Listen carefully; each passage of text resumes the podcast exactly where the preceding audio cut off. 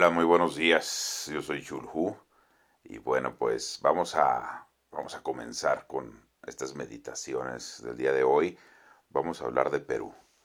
Eh, Perú está convulso últimamente, no sé si se dieron cuenta por las noticias, pero bueno, está una serie de protestas enormes por la destitución de un presidente y luego les impusieron otro que también ya renunció y ahorita están sesionando para sacar otro presidente. El punto es que Perú no ha tenido, el Perú no ha tenido pues una época de tranquilidad política probablemente desde hace tres años. Esto se debe a varios factores que bueno, les voy a comenzar a platicar y, y bueno, a ver qué, qué le vamos ahí agregando, ¿no? Vamos a regresarnos, vamos a comenzar a hablar de un libro que me gusta un montón. Se llama La Cuarta Espada. Y este libro lo escribió un periodista que de hecho nace en Lima y luego se exilia creo que a México y luego después de ahí se exilia a, a España y un montón de años después es cuando él regresa a tratar de reconstruir la vida de, de Abimael Guzmán. ¿Por qué de Abimael Guzmán? Pues bueno, pues es Abimael el que pues el que hace todo el movimiento de Sendero Luminoso. Entonces este periodista se va y se mete a la selva del Amazonas, donde comenzó el movimiento, y consigue hablar con el hermano de Abimael, que todavía tiene un despacho donde ejerce derecho, eh, en una provincia pequeña, alejada de, pues, del centro político, del centro histórico, del centro económico del país. Y ahí está ejerciendo el hermano de Abimael. Y su primera pregunta del periodista hacia el hermano, pues es echarle en cara que fracasó el, el socialismo. Le dice, oiga, pues no podemos decir no podemos decir que el socialismo haya triunfado. Y el hermano de Abimael le contesta, tampoco podemos decir que el capitalismo haya triunfado. Sin lugar a dudas, y esto ya es una reflexión personal, sin lugar a dudas el socialismo no funciona. Eh, yo creo que ese revisionismo histórico que tienen los zurdos de decir, bueno, lo de la URSS no era socialismo, lo de Cuba no era socialismo, lo de Venezuela no es socialismo, lo de China no es socialismo. O sea, el socialismo siempre funciona en la teoría, pero en la práctica no se ha podido implementar porque, porque ignora todas las condiciones biológicas y, y, la condición humana, ¿no? De que somos personas, somos seres humanos ambiciosos y somos seres humanos que no nos conformamos y somos seres humanos llenos de miedo y eso nos hace querer acumular. Y esto tiene que ver con algo que una vez estaba viendo. Una vez estaba yo caminando por, por Como, que es una ciudad que está al norte de Italia, donde me tocó vivir un tiempo. Bueno, vivía ahí cerquita de Como, me quedaba cinco minutos. Eh, y me tocó conocer un taller de una pareja de grabadores. Estaban jóvenes y grababan, hacían unos grabados hermosos acerca del lago de Como que tendremos que dedicarle un programa especial a eso. Pero lo que me llamó la atención en ese tiempo, y lo platicaba con la persona que me acompañaba, era cómo te daba la oportunidad ciertos países de retirarte, y creo que ya habíamos hablado de eso, ¿no? De poder dedicarte un año al grabado y si no te va bien regresas a tu trabajo de ingeniero, de ingeniero o regresas a tu trabajo de oficina o vuelves a hacer un godín, pero por lo menos tienes la oportunidad una vez cada determinado tiempo de emprender. Esto porque tienes una economía tan grande como país que te permite salirte del mercado laboral y volver a, a él de una manera muy holgada, ¿no? Entonces, pues esta libertad siempre me ha llamado mucho la atención. No recuerdo que tiene que ver con lo que estábamos diciendo del Perú, así que probablemente ahorita que lleguemos a los veintitantos minutos voy a estar todo apurado. Bueno, pues vamos a recapitular. Estábamos hablando de Perú, estábamos hablando de Sendero Luminoso, estábamos hablando del hermano, de la entrevista, de que no funciona el capitalismo y definitivamente pues no funciona el socialismo. Ninguno de los dos ha sido el sistema, ¿no? Que, que podemos decir que sea adecuado para el ser humano. Y bueno, después les, platicaba de esta libertad que te pueden dar ciertos países de salirte y regresar al mercado laboral, que eso no se da en Latinoamérica y eso nos hace sentir todavía más prisioneros del capitalismo. Y es a donde iba. Bueno, pues en ese tiempo eh, en toda Latinoamérica estaba convulsa. Había muchos movimientos socialistas, había muchos, muchas personas que se estaban viniendo a exiliar aquí a México.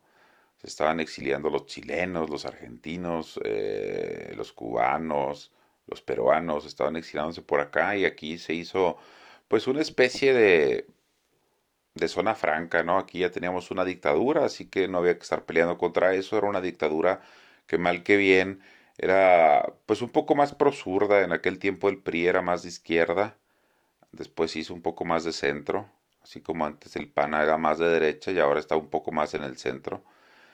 Y bueno, les permitía estar aquí. Eh, y de repente sale en Perú un movimiento de la nada, de un grupo que se llama Sendero Luminoso, que son tremendamente violentos, que el camarada principal, que es Abimael Guzmán, se, se declara a sí mismo la cuarta espada del comunismo.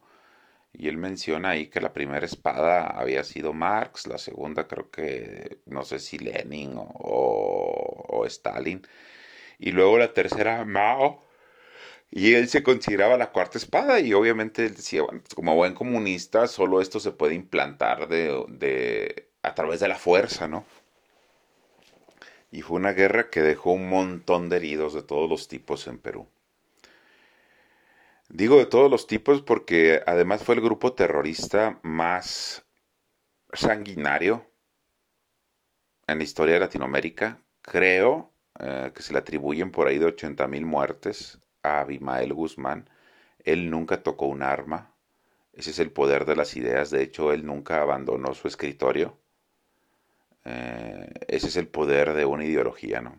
No es necesario que él, nunca fue necesario que él matara a alguien personalmente o que...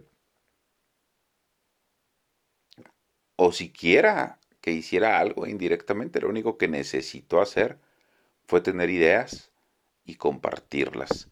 Entonces, efectivamente, las ideas son peligrosas, como lo que acabo de decir. Y aquí aprovecho como para platicar una reflexión de algo que estaba viendo hace poco, un estudio que hacía un tipo que me cae muy bien. Tiene un canal de YouTube que se llama Ver, como Verazatium, algo así se llama.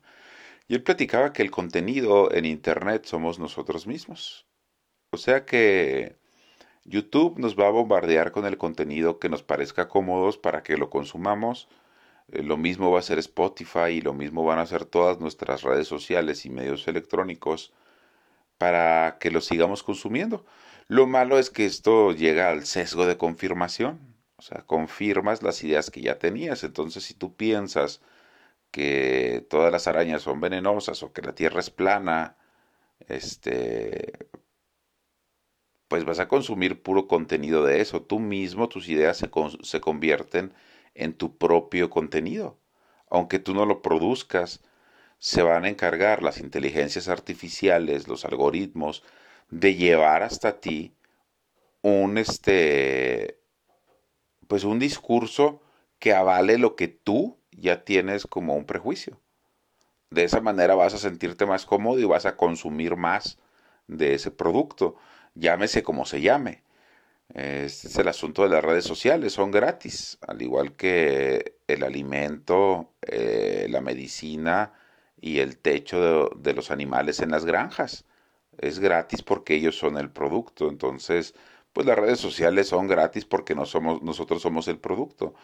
Y lo que hacemos es envolvernos en un círculo vicioso que no nos deja salir de nuestras mismas ideas. Entonces, eso le pasa a Abimael, eso le pasa a cualquier presidente. ¿Ustedes creen que el presidente no se levanta todos los días y todo el mundo le dice que es un genio? Tenemos a la Stephanie Speedy que dice que el tipo es feminista y dice que el tipo es un genio de la economía. Imagínense, o sea, su esposa también todos los días le dice que es un genio, que es una persona que ha luchado mucho. Ese es el sesgo de confirmación. Entonces, cuando nosotros odiamos a nuestros jefes porque nos está yendo mal, en real, o porque nos están tratando mal más que porque nos esté yendo mal, nos está tratando mal. Y eso dices, pero ¿por qué? Si estoy haciendo las cosas bien, bueno, probablemente su alrededor tiene un sesgo de confirmación. Todos sus subalternos siempre le dicen lo que quieren, eh, lo que quiere escuchar, y eso hace que él se crea pues, básicamente superior. Así matas a 80 mil personas sin empuñar un solo cañón y no te sientes culpable al respecto. Y esto fue lo que pasó con Perú, con Sendero Luminoso, con Fujimori.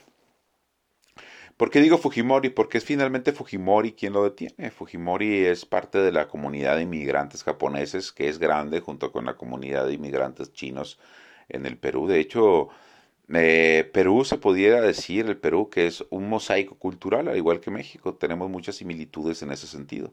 No somos países multiculturales, somos mosaicos culturales. Aquí lo podemos ver en México muy sencillo. En el norte tenemos una cultura muy diferente y un aspecto muy diferente a como lo tienen en el centro o en el sur de México.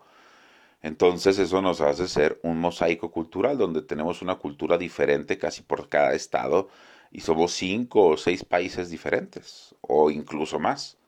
A diferencia de sociedades que están más mezcladas y que son más homogéneas, como pudiera ser la gringa, la canadiense, las sociedades, digamos, un poquito más industrializadas, donde están un poco más revueltas las razas, las personas, las culturas, y a esto se le conoce como una sociedad multicultural o un país multicultural no nosotros que somos un mosaico cultural.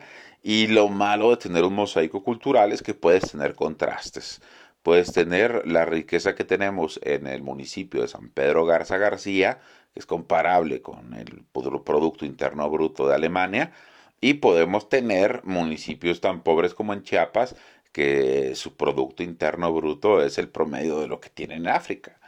Entonces, bueno, ese mismo problema lo tiene el Perú y eso hace que sea un país de enormes contrastes y hace un, lo hace ser un país convulso por naturaleza. Eh, entonces, bueno, lo detiene Fujimori. Fujimori después se le pasa la mano y pues se corrompe. Les digo, pues este sesgo de confirmación, ¿no?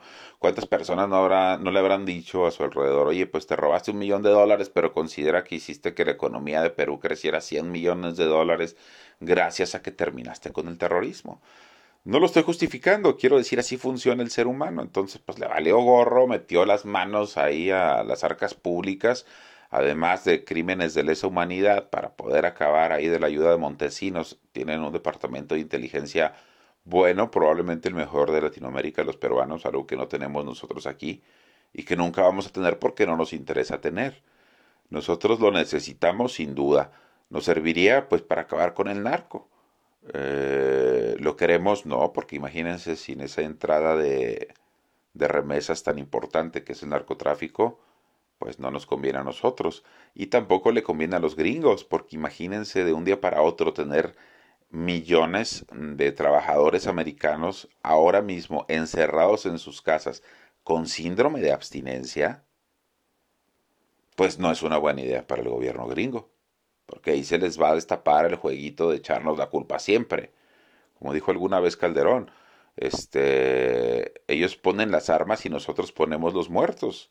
De la misma manera que nosotros ponemos la droga y ellos ponen la sobredosis. Entonces, pues en ese sentido estamos relativamente parejos. Bueno, pero no estamos hablando de eso, estábamos hablando de Fujimori. Total que la sociedad está muy dividida entre los que son pro Fujimori, que ahorita y tienen buen rato controlando el Congreso. Keiko Fujimori estuvo de candidata a la presidencia y fueron unas, unas elecciones bastante convulsas y creo que fueron las, las últimas elecciones democráticas que hubo donde ella pierde porque, bueno, ella tenía el poder de sacar al papá, a Alberto Fujimori, de la cárcel que está justamente, creo que está en la misma cárcel, o ya lo pasaron a domiciliaria, no lo recuerdo, pero estuvo en la misma cárcel de la base militar de Trujillo, muy cerca del aeropuerto de Lima, cuando recién aterrizas, una de las zonas más precarias de Lima, que da, da depresión como no da otro lugar eh, precario de Latinoamérica.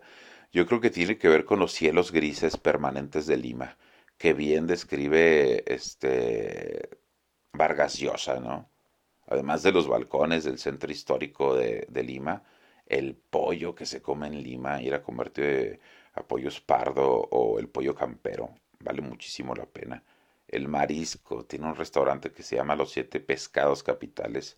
Uy, y luego está otro que se llama El Segundo Muelle, donde si alguna vez van, tienen que probar unas conchitas a la parmesana, así se llama el platillo. Entonces estos son como, no son ostiones, son almejas. Y la almeja está abierta, gratinada con parmesano y metida al horno. Y te la sirven con un tenedor para almeja y limón. Junto con eh, choclo, que es un tipo de maíz muy bueno. Y agua de chicha, que también es un agua a base de maíz, de un maíz rojo. Hay que recordar que la comida peruana es, pues ahorita de la que está más, más de moda, ¿no? No tiene tanta historia como la, la comida mexicana y por eso no está catalogada por la UNESCO como un patrimonio intangible de la humanidad. No la puedes rastrear hasta los miles de años que puedes rastrear la cocina mexicana.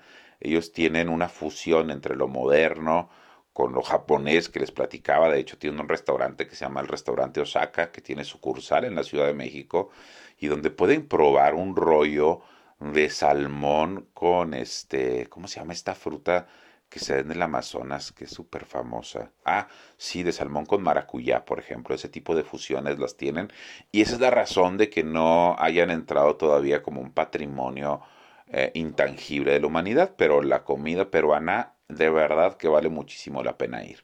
Incluso hay tours que salen de Europa o salían, que llegan el viernes y te llevaban a un tour así speed por cinco, perdón, por cinco o seis restaurantes diarios, a que hicieras ahí una, una, pues una degustación del menú.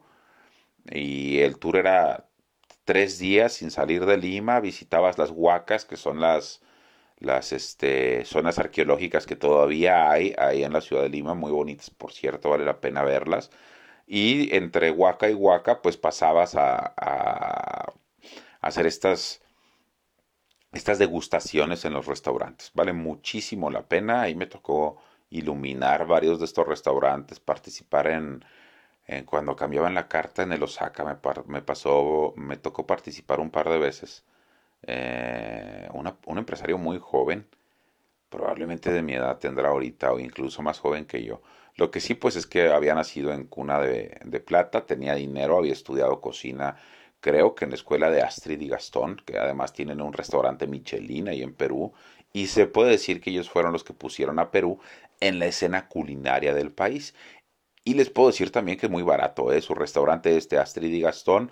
Me tocó una vez ir acompañado y me habré gastado por ahí de 1200 pesos en, el, en la comida y es un restaurante que parece en la guía Michelin y la verdad uno de los mejores lugares donde he comido. La comida siempre la he considerado poco importante, yo puedo sobrevivir una semana con un kilo de arroz, un poco de tocino y huevo, pero cuando vas a Perú, pues ahí la comida empieza a ser importante. Es muy buena, hay muchos restaurantes que vale mucho la pena eh, probar. Yo les recomiendo que vayan a Perú y si quieren, si no quieren salir de Lima, no salgan. Ahí hay suficiente que comer para una semana. Tenemos también la chifa, que es la comida china, también mucho inmigrante chino, la comida, como les digo, la fusión de la comida japonesa con la comida peruana es buenísima. Toda su comida del mar, porque tienen ahí una corriente muy helada del Pacífico que hace que tengan un excelente marisco y eso mismo hace que tenga esos cielos grises del que hablaba Vargas Llosa. Y llegamos otra vez a cuando aterrizas a Lima y estás en Trujillo y ves ese cielo gris y te sientes totalmente deprimido. Y ahí está la base militar donde está todavía recluido Abimael, creo. No sé si ya la palmó. Y Fujimori, no sé si ya lo dejaron salir o no.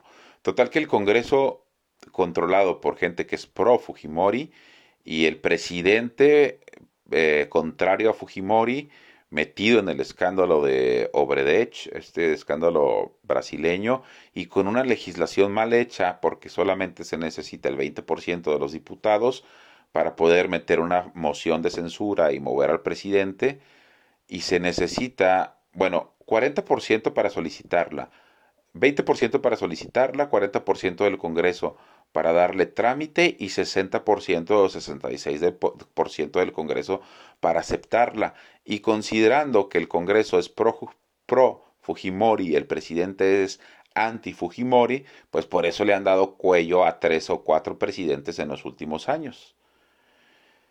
Y, y, bueno, además que en esa región se acostumbra mucho a la democracia directa. Me acuerdo que en alguna ocasión estaba yo en un curso de iluminación en, Filadelfia, si mal no recuerdo, y estaban ahí gente de toda Latinoamérica y había una, pues un gringo puertorriqueño del Bronx que estaba tratando ahí de hacer menos a estos compañeros de Centro Sudamérica y les decía que qué onda con su democracia, porque acababa de haber en ese tiempo golpe de Estado como que en Ecuador.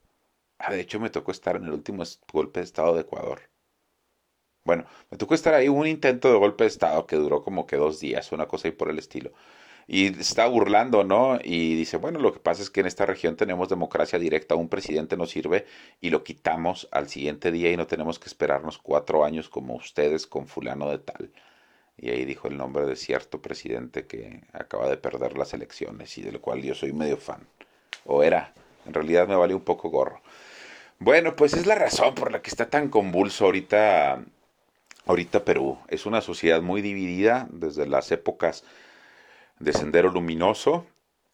Eh, les digo, un congreso pro Fujimori, un presidente anti Fujimori, un congreso que quiere un presidente del corte de Fujimori para poderlo dar, la, dar el, el, perdón presidencial, no sé cómo le llamen, este, y ya que salga de la cárcel, honestamente, voy a ver si todavía está en la cárcel. Entonces nos queda un minuto. Pero es básicamente lo que está sucediendo allá en Perú. Déjeme buscar aquí Fujimori. Fujimori, Alberto Fujimori, político. Eh, aquí dice la Wikipedia. Ingeniero agrónomo peruano-japonés. Eh, su destitución fue en el 2000. Fujimorismo. Actualmente se encuentra purgando presión en Lima, prisión en Lima. ¿Se acuerdan que este vato se lo llevaron a Japón y lo tuvieron que regresar? Y bueno, se hizo ahí un rollo, ¿no? Entonces, bueno, desde época de Sendero Luminoso está dividida la sociedad entre los que son pro Fujimori y los que son contra Fujimori, unos a favor porque terminó con Sendero Luminoso, con métodos no siempre éticos, otros en contra porque metió las manos en el dinero público y porque no siempre fueron éticos sus este sus métodos para acabar con el terrorismo y además que había gente que todavía cree duro en la parte de Sendero Luminoso. De hecho, todavía Sendero Luminoso sigue relativamente activo. Las prisiones donde están los prisioneros de Sendero Luminoso son probablemente, o las partes, las alas de las prisiones donde está Sendero Luminoso, tenemos en las partes de las mujeres, pues no hay pleito, están todas super educadas, están todas este, capacitadas, eh, etcétera, etcétera. En parte de los hombres, pues todos también escriben, tienen cierto nivel educativo, todos pidieron terminar la escuela, o sea, son prisioneros modelo. Pero cuando te pones a leer qué fue lo que acabó con Sendero Luminoso, te das cuenta que acabó el ser humano que es la naturaleza del ser humano la que acabó. O sea, fueron básicamente líos de faldas los que acabaron con el sendero luminoso. Triángulos amorosos y etcétera, etcétera. No podemos quitar el factor humano. A pesar de que ahorita ves y dices, pues lograron esa sociedad ideal. Pues sí, ahorita que ya están todos viejos y sin las hormonas que tenían antes. En fin, hasta aquí dejamos esta plática de qué es lo que está sucediendo en el Perú, Ah, tengo por ahí un muy buen amigo en Perú, le voy a platicar, le voy a preguntar que me diga algo y seguramente agregamos algo más a este podcast. Aquí me despido y bueno, compartan el podcast para que lo escuchen un poco más de personas que las estadísticas no las leí muy bien y esto está hundiéndose peor que el Titanic o los fines de semana no son buenos para los podcasts. Así que compartan, aunque les pegue el feminismo, ¿eh?